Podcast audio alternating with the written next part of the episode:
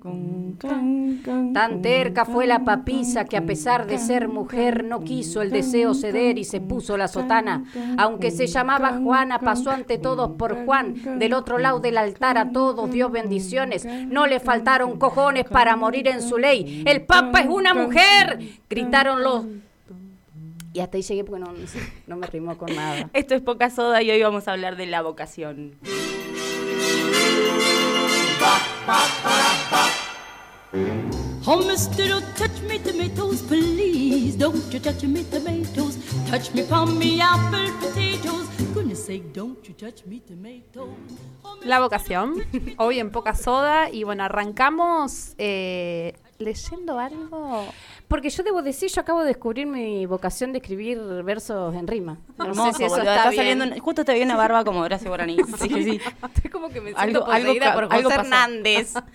Pero como que esto me, no sé, me abrió algo me parece acá. Una gran payada. Porque este podcast termina siendo como algo terapéutico en definitiva. Boluda, yo nunca escuché a una mujer payadora así, ah, me parece. bueno, bueno, bueno, bueno. No sé, quiero No tirarla sé, acá. Creo que estoy abriendo mi carrera en este momento. Sí, no sé, no escuché muchas mujeres payadoras. Bueno. me parece que está mal. La gente de Jesús María, cuando quiera. Jesús María cantara. Bien, concentrémonos. Soledad, Perdón, por perdón, favor, perdón, vos tenés que poner orden y traernos. Bueno, yo he traído un montón de cosas anotadas para este podcast. tengo como un montón de hojas, la gente no me ve, pero tengo un montón de cosas anotadas porque hoy vamos a hablar de la vocación, que es un gran Es tema. un tema amplísimo la vocación y por eso trajimos un ratito, como siempre queremos hacer, de traer una historia chiquita para que ustedes después googleen y la amplíen, porque no es que vamos a contar toda la historia, pero esto de la papisa, que fue como así, pongámosle el titular, la primer papa mujer.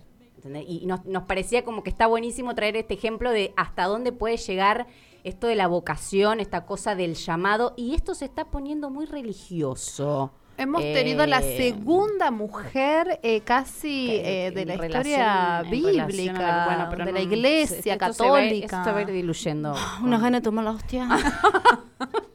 un hambre. Cachito. Nosotros, bueno, como esto se llama poca soda, queremos echarle unos chorros de soda a los temas. Entonces, ya empecé yo con la metáfora, eh, queríamos echarle un chorrito de unos chorros de soda a la vocación. Porque así como estamos diciendo que la papisa que eh, allá en los años 800, 800, hace mucho. era de las primeras mujeres que quería leer. ¿no? Que- que- o sea, en realidad su- ella era una gran curiosa, quería leer. Una y- atrevida. Una atrevida que quería leer, la descarada. Y lo- el único lugar en donde se podía acceder a ese tipo de conocimiento era, por supuesto, este, en la iglesia. Bueno, ella era hija de monje también, entonces hay como tú una cosa ahí. La cosa que la loca se travistió y dijo, ¿saben qué? Yo voy a ser papa, vieja. Porque, ¿Por qué yo no puedo ser papa? Bueno, googleen, como les decimos, pero después la papisa... Hay una película, Hay una de, la, película. de la- de la papisa Juana, eh, que Cuen se llama así, la papisa Juana. Está en Netflix. Eh, no, no, La no pregunta. pre- La pregunta mata ñoño, viste que los ñoños odian que preguntes si ¿En está en qué? Netflix. Netflix, ni idea, nunca vi. No tengo tele. Bueno, esta historia está ahí porque, bueno, también eh, decíamos nosotros debe contar la historia de los primeros eh, eh, Sí, tra- trans- transgénero. transexual, transgénero, bueno, esta cosa de transvestirnos y de repente pasar, ser otro género. Se hace pasar por hombre y llega a ser papa. De ahí que después cuando ella queda embarazada, después la historia es tremenda, queda embarazada y en una procesión se, se ve que se le adelanta el parto, rompe bolsa, no sé qué, paren la procesión ahí todo. yo quiero que me cuentes un poco eso, porque Es yo no la- Hay muchas versiones. Igual hay gente que dice que La es que un más te mito. guste, Hay contá. gente que dice que es mito la papisa. A mí me gusta creer que es una leyenda Elijo real, creer. que eso sucedió, que existió una mujer que dijo a mí me chupan la y me, y me voy a hacer eh, hombre para ser papa. Este, Viste que Qué dicen, ganas también. Qué pesada la papisa también. ninguna necesidad. Me tenés un montón de cosas que puedes hacer. Puedes arreglar las ovejas, podés bordar, cocinar, podés bordar tranqui en tu Papa, casa. querés Papá. Bueno, Bueno, un poco que, que la papisa era como la excusa para llegar a presentar el tema de la vocación que traíamos hoy, porque bueno, venimos en este podcast trayendo cosas nuestras que nos llevaron a hacer el podcast, ¿no? Entonces, la vocación o lo que queremos hacer o el deseo, lo que nos erotiza, lo que nos hace sentir realizada, es un poco algo de lo que también nos hemos venido preguntando eh, para, bueno, llegar a estos estudios y estar grabando esto. Así que ahí está el podcast bien eh, charlado y hablado y seleccionado los temas desde, bueno, las vísceras, ¿no? Desde lo que nos está pasando panza, un desde la poco a nosotras. Yo la verdad estoy en una crisis con este tema, mirá.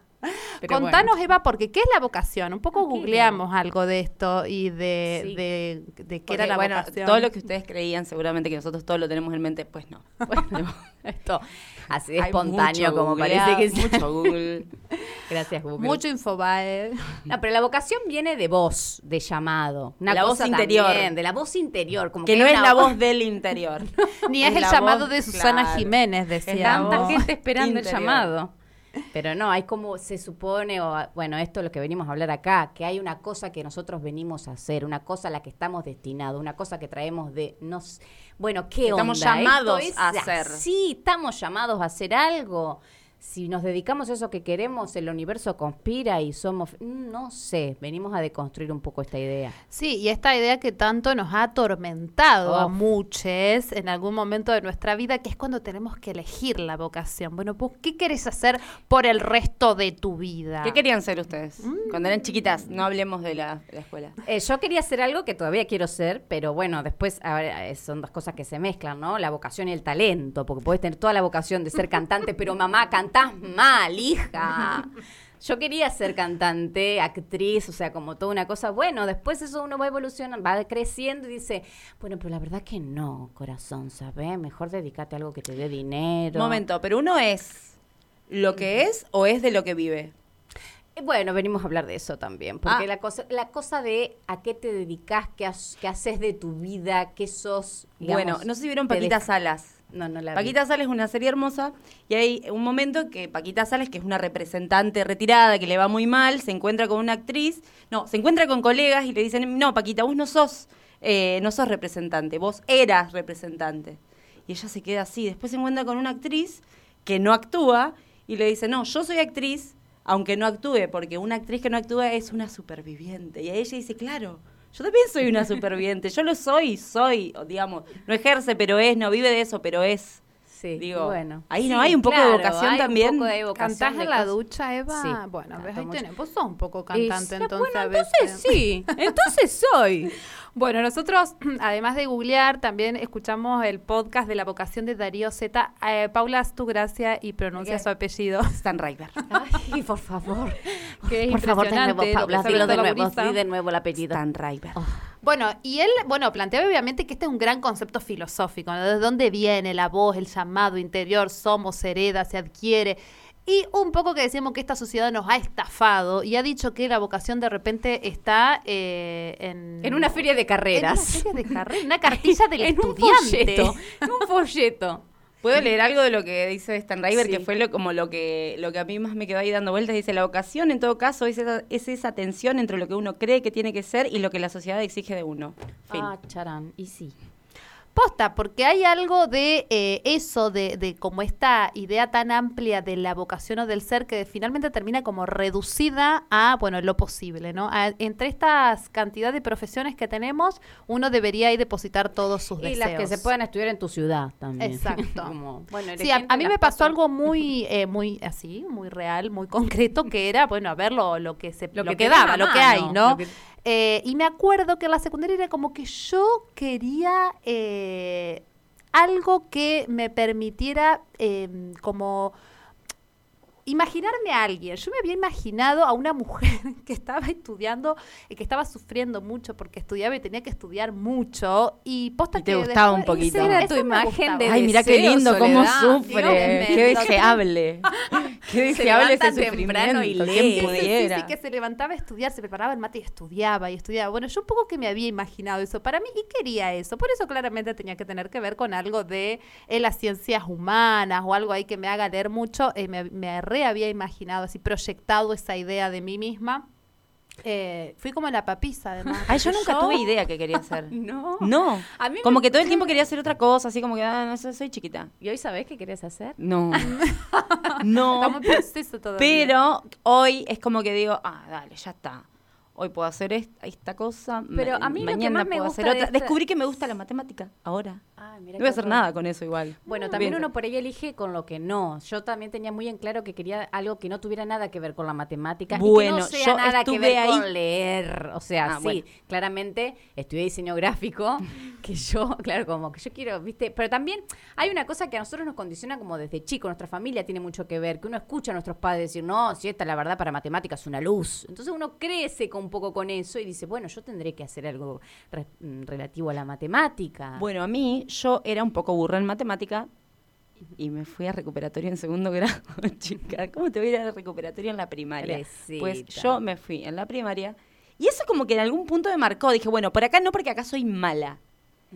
De hecho, siempre fui horrible.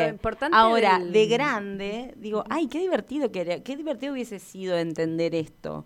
Porque hay como una cuestión de, del pensamiento lógico que solo se ejercita con la matemática cuando sos chico. Después de grande, bueno, ya es más difícil. Digo, si algún docente me hubiese dado la respuesta que yo le daba cuando decía, ay, ¿para qué sirve la matemática? La matemática no sirve para nada. Bueno, quizás yo hubiese tenido una, un abanico más amplio de lo Claramente. posible, quiero decir. Bueno, lo importante es que eduquemos, eh, ¿no? En ese, en ese, en ese camino, ¿no? De, de ir- porque todo se, a- al, al final todo termina siendo una cuestión de, autoconocimiento, de mirar para adentro. No sé si viene de afuera el, llamado, viene, o sea, esta llamo, cosa bíblica, decirle el llamado quizás un poco fuerte, pero sé si viene de afuera lo que uno es. O, o sea, es una cuestión de, de autoconocimiento y de, de preguntarse y, y de deseo, que ahí aparece esta palabra tan importante, ¿no? El deseo. Sí, que solo se puede lograr cuando uno se eh, eh, ha desarrollado un poco su vida, porque yo creo que la propuesta de que uno tiene cuatro años y ya te encasillan en algo, como vos decís, bueno, esta es Oh, impresionante, esta es ¿Discutidora? Abogada va a ser, abogada va a ser. Abogada. Yo voy a Discutidora. decir que para mí algo de las energías que tenemos también son importantes en las vocaciones, porque vieron que hay como tipo profesiones que son más tierra, profesiones que son más aire, profesiones que son más agua. A mí me pasa que yo, por ejemplo, la abogacía la veo como una profesión muy tierra. Y Tipo, debe bueno, así ser. con los pies en Hay la que tierra, tomar decisiones, ser concreto. Sí, sí, sí. Uno tiene la vida de la El gente las universo conspiró a favor de ustedes porque yo estaba por estudiar abogacía. Yo también, yo estudié ¿Qué? abogacía. No, no, no. Chica, En la Universidad sido. Católica. Hubiese reforzado todo el peor aspecto mío. O sea, hubiese sido lo peor, siendo una abogada de mierda. Mal.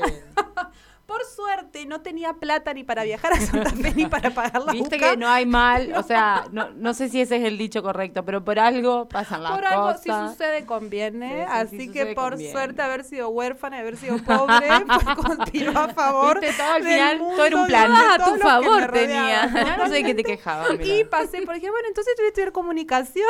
Y ¿Se acuerdan? Yo me anoté a mi carrera. Esto no lo va a escuchar mi madre. Me anoté a mi carrera borracha. Porque había venido una, una amiga mía de Estados Unidos. Yo estaba estudiando abogacía en la Católica. Todo- Fui a rendir, chicas, me miraban no. las tetas, me sentí re mal. Igual Todo no sabía no. mucho, pero me miraban las tetas y yo, ay no, así no se puede rendir. Eh, Me levanté y me fui. no sabía mucho en realidad. Bueno, y después de ahí quedé como bollando y ese verano vieron unas amigas mías de Estados Unidos, no sé qué, y estábamos todo el día, salíamos, salíamos. Yo le quería mostrar que Paraná era una ciudad que estaba re buena. y solo la llevaba a Buda y al de al lado, ¿cómo era? Bueno. Cuestión que un día Anderson. estábamos en la Plaza Alvear y vi. Ah, bueno, yo había tenido ahí un acercamiento a la carrera, así había visto un trabajo práctico de alguien. Y de repente estábamos en la plaza y dije, ¡uh! Yo me quería inscribir a esta carrera, borrachísima. Me fui a mi casa en colectivo, borracha. Busqué algún papel y vine, yo creo que con el DNI así, y me inscribí a comunicación. ¿Qué? Pero mira, te inscribiste ahí, la conociste era sola y estamos acá. Viste ¿Viste? que hay un trazado de, de Dios al final. Sí. Al final no sé que nos quejamos de que tanto sí. cuestionamos a Dios. Pero esta cosa de. Yo, a mí lo que sí me sucedió, que, que yo entré en, en diseño gráfico, en la facultad, en Santa Fe, fui, entré en diseño gráfico, y es como me di- sentí una fuerte sensación de comunidad. Como que, ah, esta es la gente que a mí me gusta, claro. Y, ah, Ay, qué bien eso que Me- te pase. Nunca me pasó. eso, como.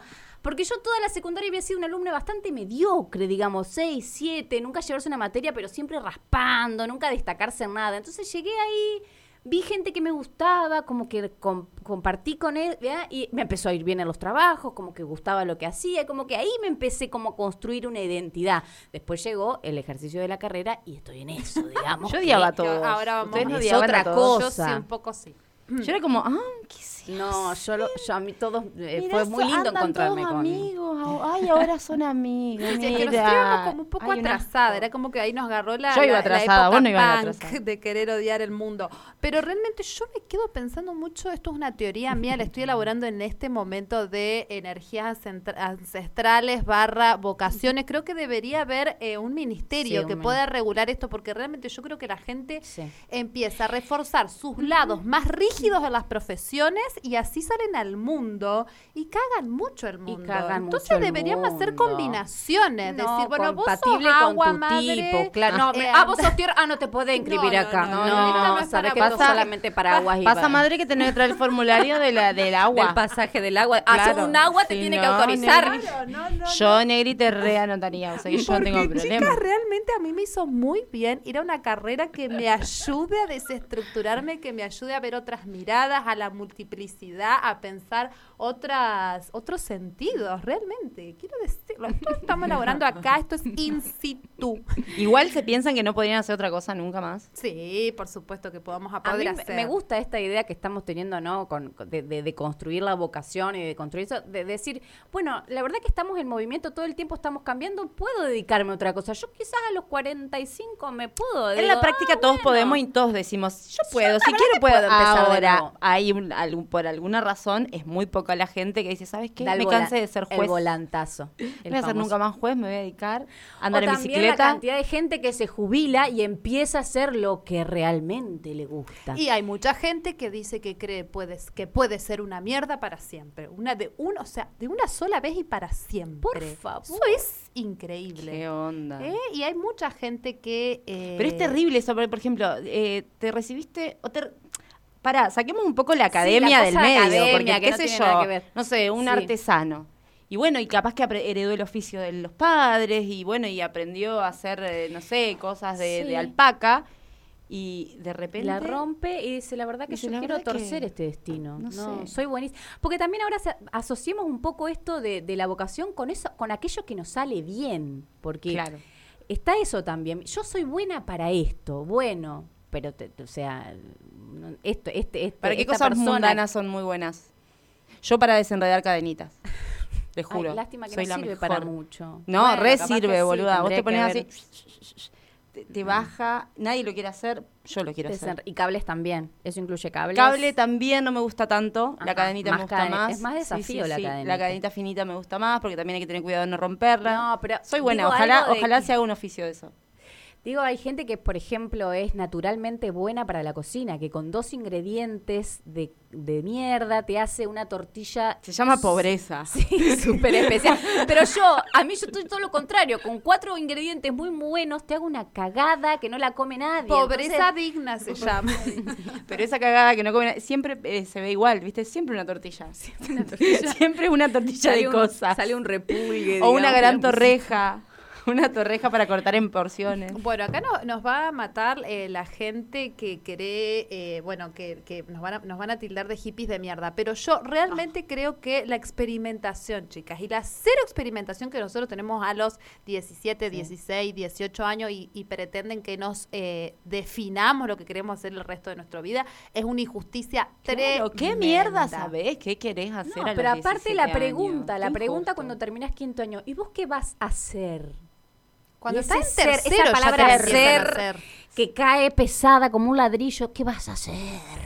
Para siempre. ¿Qué voy a hacer? O sea, Para toda tu yo, vida. sí, yo creo que está bueno que te la hagan y que uno tenga que definirse en algo, pero si previamente te prepararon para algo, si vos pudiste hacer un recorrido más de conocimiento, de conocer cosas, de experimentar, bueno, de ver esto, de reconocerte en algunas cosas, porque realmente si si somos una cosa totalmente in- impenetrable eh, y, y solo vamos a tomar ideas ya armadas, porque como vos decías, hay muchas de las cosas que heredamos, de lo que nos dijeron que teníamos que ser, de lo que fueron nuestros padres, de lo que... Y bueno, entonces el, el mundo es una gran mierda también porque Sí. está mucha gente infeliz haciendo lo Y que la hace. gente, que la verdad que la gente infeliz rompe muchísimo las pelotas, digamos. Bueno, ¿y qué pasa con la gente que no le interesa un carajo lo que hace en su trabajo y Tiene una vida que puede sacarse, tiene digamos, las vida, ocho horas de laburo, se la saca. se la saca y- y, y es feliz poniendo... Bueno, pero eso depende, porque creo que quizás nosotros, o en mi caso, hablo por mí, hay como una sobrecarga del tema, o como una cosa de que, vamos, vos tenés que hacer lo que te gusta, tenés que, dale, ¿por qué no te gusta esto que estás haciendo ahora? Quizás yo le estoy dando demasiada importancia, hay gente que no le importa. Me parece que es muy de nuestra generación. Y es mucho, y hay que decirlo, hay una cuestión de, de clase también, digamos, porque Sí, sí. nos podemos preguntar esto, o sea, no sé si de, de clase, pero sí de, de- ¿no? Sí, de privilegio, de de privilegio, de decir, de dale, suerte, te de podés preguntar también. eso, digamos, porque, bueno, tenés un plato de comida y un techo, te puedes preguntar si te gusta tu trabajo o no. O sea, no sé hasta qué punto Todos pueden. vos pueden preguntarse si les gusta o no. Bueno, eh, eso lo vamos a seguir desarrollando porque esto es una gran idea filosófica que hemos traído para desarmar en el día de hoy, en donde Poca Soda está hablando de la vocación.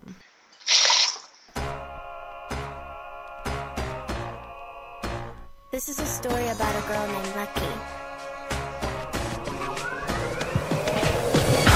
Early morning,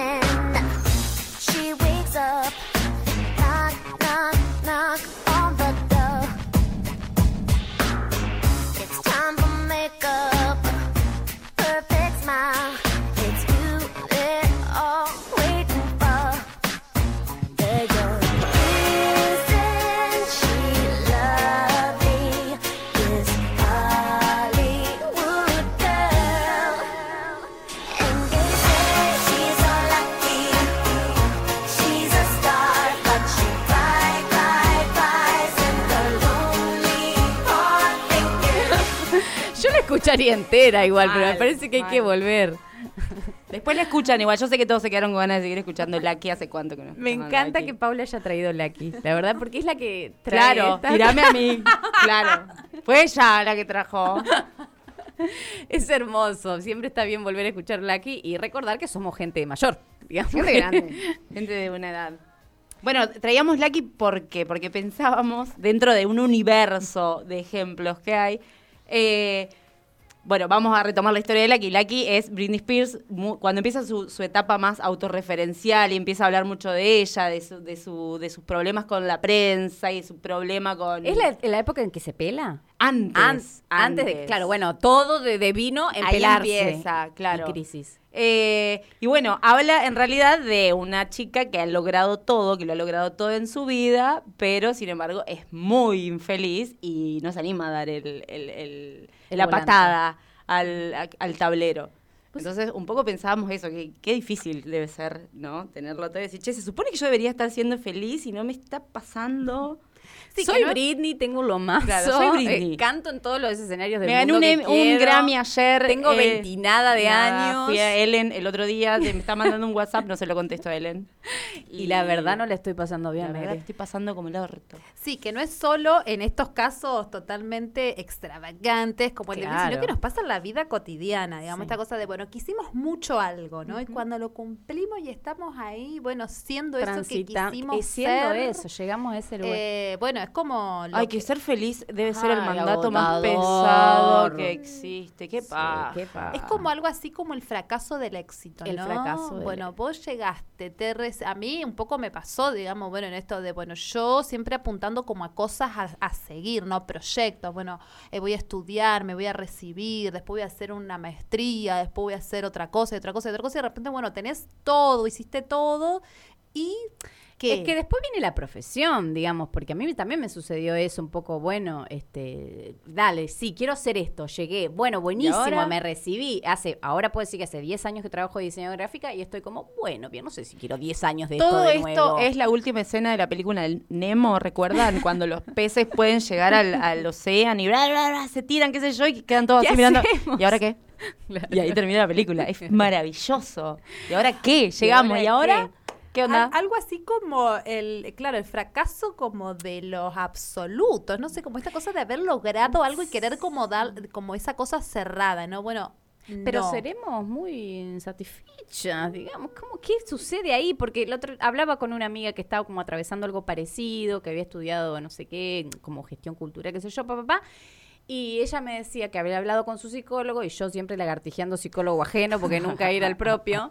Entonces ella me decía que su psicólogo le decía que las crisis vocacionales son grandes crisis existenciales en realidad. Cuando sucede algo ahí que dice, che, por acá no es, te está diciendo algo mucho más profundo que es, che, esta no sos vos. Tendrías que buscar por otro lado porque no estás vibrando, una palabra que está muy de moda ahora, como vibrar, como en sintonía con lo que sos, digamos. O sea, eh, parece que tiene un poco que ver con eso y... y Bueno, con- pero es hacerle caso a esa vibración también. Exactamente, Que ahí está el porque desafío uno de puede decir, bueno, Claro, estoy, exacto. estoy sintiendo esto, ya no me puedo hacer más la boluda. Lo estoy sintiendo Voy a montón. explotar. Sin, sin subestimar el poder que tiene la represión, ¿no? Porque hay mucha gente que siente cosas y le pasa cosas y bueno, tenemos que seguir. Y después andas con un eh, herpes. ¿A ti qué te pasa nada? ¿Qué herpes? Una crisis No, vocacional que tengo nomás, pero... Ningún herpes. No te parecerá a vos. Bueno, y para esto, nosotras trajimos el audio de una psicóloga. Ah, bien, me, me- me- Especial- me sirve muchísimo y porque me abarata un montón el tema de los costos, digamos. Yo mañana no voy a ir, chica, porque no tengo un eh, peso, así que voy a prestar atención. Ella es psicóloga, especialista en salud mental, se llama Paula Kratie y la vamos a escuchar porque ella tiene algo para decir también en relación a esto de la vocación y de el fracaso del éxito. Cuando la Sole me invitó a hablar sobre la vocación, me acordaba que en la facultad cursamos una materia entera que se llamaba orientación vocacional. Paradójicamente no cursamos nada, por ejemplo, sobre análisis institucional y así estamos los psicólogos, ¿no? Con bastantes dificultades a veces para hacer lecturas de contexto y lecturas institucionales, pero bueno, sabemos un montón sobre la vocación. Y bueno, ahí recuperando un poco los apuntes, leía mm, un poco parafraseando a Simone de Beauvoir que la vocación no nace, sino que se hace, pensada justamente como un proceso que se va construyendo subjetivamente, históricamente, y en la interacción con otros y sobre todo en función de las oportunidades y las condiciones del contexto, ¿no? Eh, sin embargo, bueno, hay una idea ahí de vocación como si fuera acaso un objetivo, una meta, algo hacia dónde llegar eh, y que parece que no llegamos nunca. Pensaba en ese sentido que en realidad esta idea de la vocación como un proceso abierto también responde a que nuestras identidades son abiertas y dinámicas. Y si bien muchas veces aparece esa otra idea de la estabilidad y la continuidad de la identidad, si nos damos la oportunidad de estar en movimiento y transformarnos, también es cierto que esa identidad se transforma y en función de eso nuestros intereses. Entonces muchas veces esta idea de que llegamos a una meta y a pesar de que llegamos a esa meta parece que no alcanza o sentimos como cierta vacío, cierta vacilación y ese fracaso del éxito, ¿no? Esa idea de que, bueno, llegamos y sin embargo hay algo ahí que no cierra. También responde un poco a esta idea del deseo, ¿no? El deseo como algo que nos impulsa y jugando un poco y parafraseando al psicoanálisis de forma muy abierta y flexible, eh, el deseo no es ni la necesidad ni la demanda. El deseo es algo que nos impulsa pero que todo el tiempo se corre para otro lado y no es posible de, de atrapar y que en algún momen- punto, en buena hora que así sea, porque justamente nos mantiene actives y con ganas de seguir viviendo. Así que bueno, eh, nada, deconstruyamos la noción de vocación, porque aparte para quienes no sentíamos esas ganas de ser desde pequeñas biólogas o astronautas, fue un gran dolor de cabeza los años finales de la secundaria y decir qué corno hago con mi vida. Y bueno, después eso se va también construyendo en la experiencia y en función de la vida misma. Así que eso es todo. Qué bien maneja el inclusivo, la verdad. Qué que- loco la angustia de no tener ninguna vocación. La verdad, no sé qué quiero. Pero cuando llegas a esa edad, Pero a, los 16, 17 años, es como que todo te dice eh, ya. Sos muy chiquito. Y qué mal visto que está esa persona que estudia una cosita, después estudia otra cosita. Ay, perdiste otra- tiempo, pero mirá y todo el ya tiempo que perdió como tres años este. ¿Y qué es perder? Sí, ¿Y sí, qué como si a los es? 25 años ya está. Ya Ya, está, perdiste. claro, ya digamos, estás no podés hacer más nada que, no sé, o a los 25, ni hablar a los 35, Yo ni vengo a hablar a tirar los una 40. data, pero yo traje data. ¿Saben a qué edad empezó a estudiar Rolón? Ay, yo sabía un poco esa historia de A Rolón. los sí. 35 años. Ay, lo reamo a Es Rolly. esperanzador. Así que yo es súper todavía me Y falta aparte para a los llegar a esa treinta y edad. pico de años, como un- creo que con una hija, digamos, Sí, con sí, un contexto súper adverso, con un Bueno, cero eso un mango. poco, tipo, adecuar, ¿cómo adecuamos nuestro deseo al contexto, a nuestro contexto? Sí, ahí, está, de nuevo, ella lo trajo de nuevo esa palabra tan importante, ¿no? Sí. En todo el deseo, esa A mí- palabra. sí, a mí me encantó cuando ella habla de esto de, bueno, las identidades en construcción, digamos, permanente. Entonces, ¿cómo pensar que hay una vocación que es si uno está haciendo todo el tiempo, digamos, como que me quedé con, con esa... Con, Claro, porque de algún lado uno trae esa imagen de lo que uno quiere ser cuando sea grande. Digo, se va construyendo esa imagen de lo que uno quiere ser y después en el camino, bueno, surgen otras... A mí me Pero bueno, sirvió permitirse mucho tener eso. una persona que yo mire y que diga, yo quiero ser como ella. A mí me pasó. Porque yo hablar. tenía la hermana de una amiga que estudiaba diseño gráfico y era como que ella, me encantaba ella y todo lo que hacía. Hacía trabajos en grupo y se juntaban de noche y hacían trabajos hasta las 5 de la mañana y tenía toda su habitación forrada de sus trabajos que eran maravillosos para mí. Yo decía, yo quiero hacer eso. Lo importante es tener una referencia, digamos, Sí, alguien a también- quien También mirar. una referencia negativa, tipo, yo no quiero Yo ser no eso, quiero, porque claro, me pasaba mucho, digamos, éramos 25 mil hermanos en mi casa, teníamos como, bueno, todo este contexto en el que yo... la Sole se que- llamó un número. Hasta, No, ella fue La la, del medio un montón de 11. tiempo. Hasta La, anteul- la última fuiste vos. última, la última. todo esto, ¿no? Era como que había algo de este desorden y de esta cosa tan en movimiento permanente que era como que yo necesitaba otra cosa, ¿no? En algún momento. Y eso como que me remotorizó. Bueno, pero porque eh, sabías que existía otra sí, cosa. ¿Qué sí. pasa cuando tu, eh, tu universo, tu- tu- lo imaginable para vos es muy acotado por diferentes razones y no podés imaginarte fuera Y- de ahí? y tenemos que no podés porque no tenés sí. herramientas, no tenés Y, y en herramientas. ese sentido, las personas que crecimos en los 90, debo decir que Cris Morena nos hizo muy La mal. Nos hizo muy mal, Ay, porque ella nos decía que si vos soñás muy fuerte algo, podés serlo, y esa gente el después... PBI va a ser mayor de cabeza, ¿verdad? O sea, el PBI va a No aumentar. sé, Cris Morena, si soñando muy fuerte puedo concretar No, no, eso, no, no. ¿entendés? Porque todo se depositar en lo mágico algo que es No, una sí. Responsabilidad básicamente en principio política. Claro. Eh, Como que, ay, no soñaste lo suficiente, la verdad, Claro. entonces. ¿Está cara la yerba? No habrás soñado lo suficiente para poder tomarte un buen mate y que te alcance. Claro. Yo se reduce hasta un acá poco te puedo también ayudar.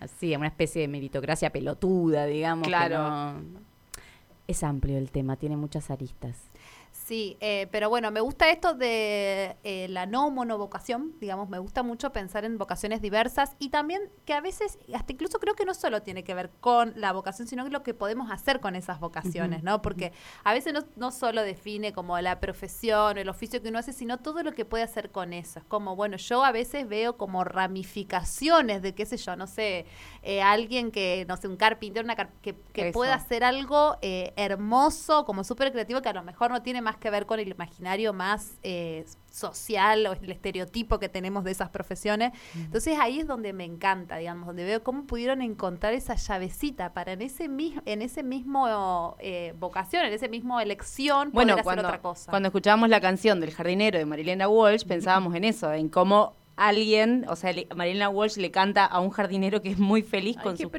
plantitas. salga de acá la voy a escuchar Y es muy feliz y, le, y, y su felicidad la encontró ahí.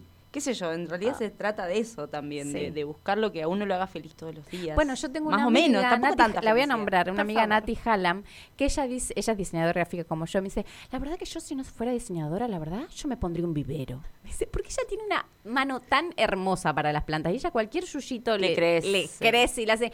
Que la verdad A mí se me mueren las plásticas, Un vivero, sería un vivero muy exitoso el de la Nati Hallam, así que yo apuesto por ella.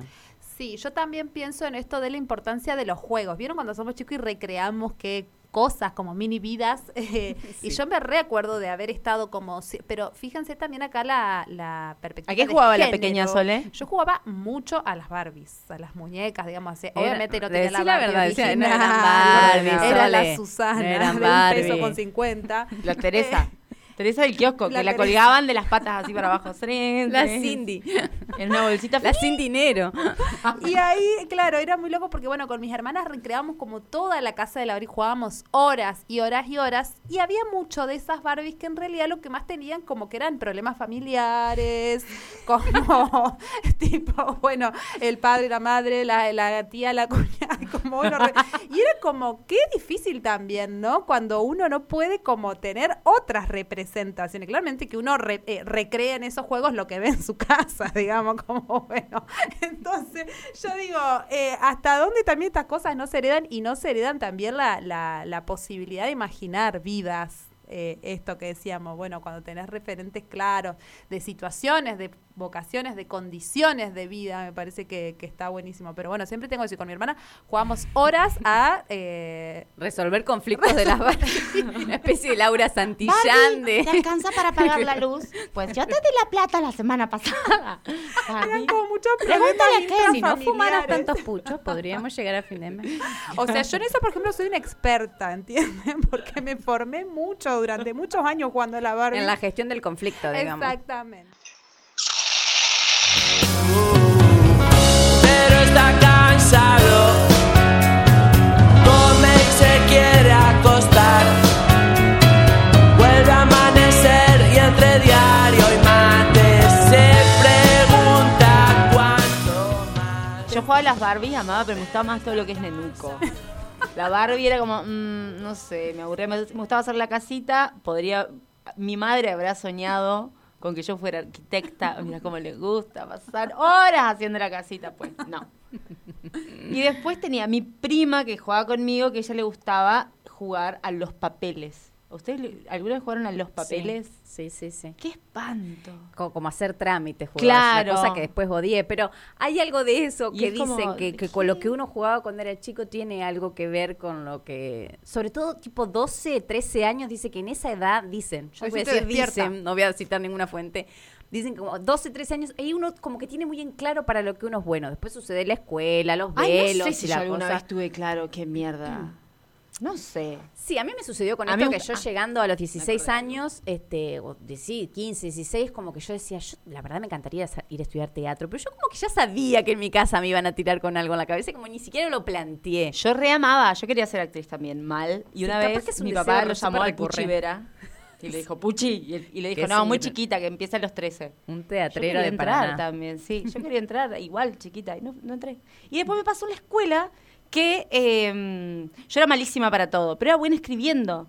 Y una vez había que entregar un cuento y yo se lo entregué el cuento al profesor y el profesor lo leyó y me dijo, ¿sabes qué? Te lo copiaste.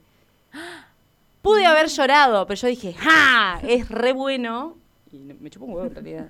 Que no, me, no sé, no me aprobó, nada.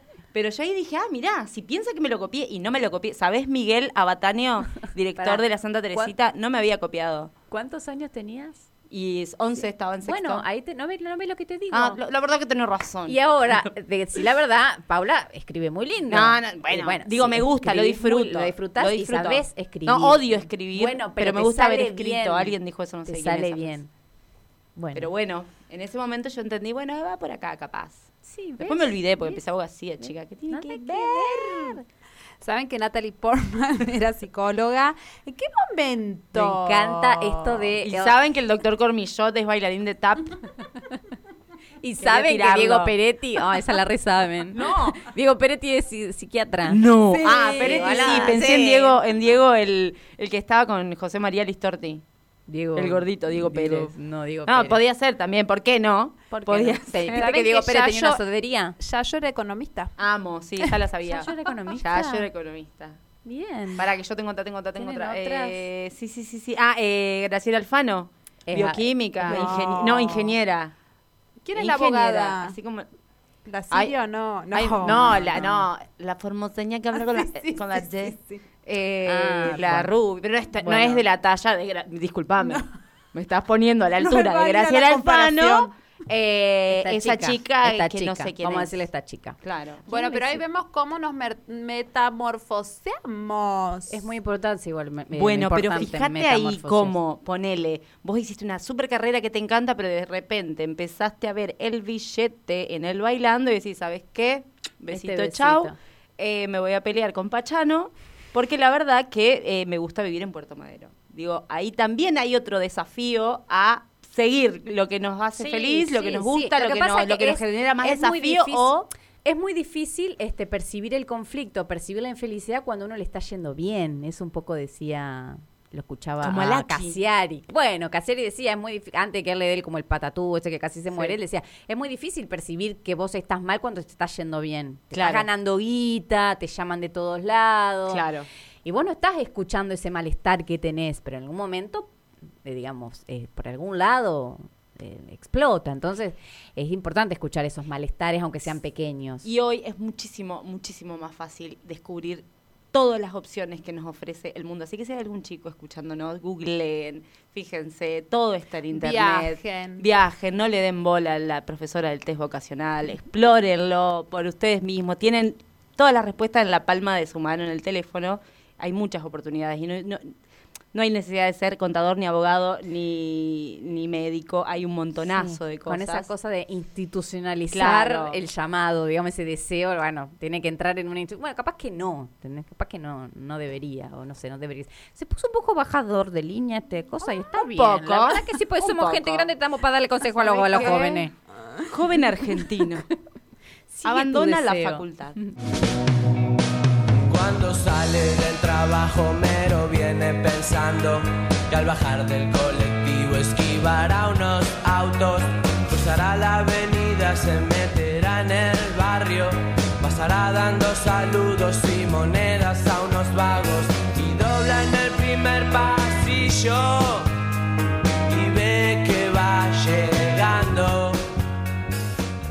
Bueno, Homero de Viejas Locas claramente que recuerda a muchos de nuestros padres que, eh, bueno, vaya si habrán, si no habrán podido elegir algo de lo que, de lo que querían ser. Y bueno, y es eso, bajar, ser obrero, estar trabajando y depositando muchas horas de su vida en un Te diría que la gran mayoría de las personas Sí. que lamentablemente no tienen la oportunidad, no tuvieron la oportunidad de, de poder plantearse qué desean para su vida, qué deseaban, qué querían ser, qué los hacían felices. Siempre el deber ser o el, o el deber o la necesidad eh, más urgente mató el deseo, mató esa pulsión de vida que, que tiene el desear. Sí, y también en- que hay ventanitas para entrar, por más que, bueno, sí, es muy difícil cuando depositas toda tu energía en 14, en una jornada laboral de 14 horas, decir, bueno, esta ventanita de tener esta plantita acá o de hacer esto con las manos o de esto que yo disfruto, darle lugar y hacerlo igual. Y ahí está también una pequeña grietita, una pequeña lucecita. Nos pusimos como un poco sensibles. Sí, un poco, pero bueno. Bueno, a mí me recuerda a mi viejo. Mi viejo era colectivero y cuando volvía se ponía a dibujar y era alto dibujante. y bueno. Y después, bueno, largó el colectivo y ahora se dedica a la foto y a dibujar y a pintar y qué sé yo, nada. Po- Pero también es un privilegio decir, bueno, Sí. puedo, puedo volcar acá un rato. Eh, nada. Menos homeros o más o menos. Menos ¿Qué queremos?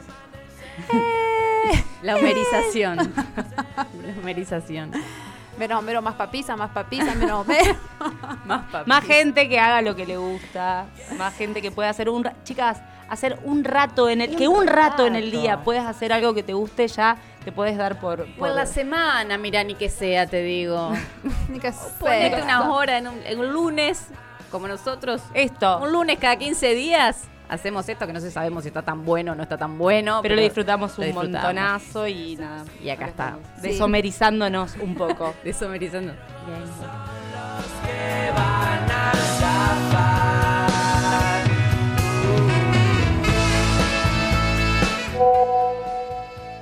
Yo me fasciné cuando unas jubiladas me contaban que en los 90 ellas habían creado la cumbia del despedido. Eh, y bueno, y me reía mucho y decía, mira con lo que me fasciné, re Homera.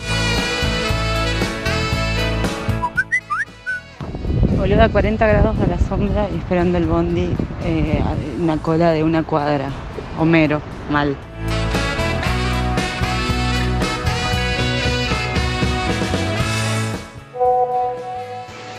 Y estoy yendo de un trabajo a otro. Me compré una empanada de camino y voy almorzando caminando. Homero, Homera 100%.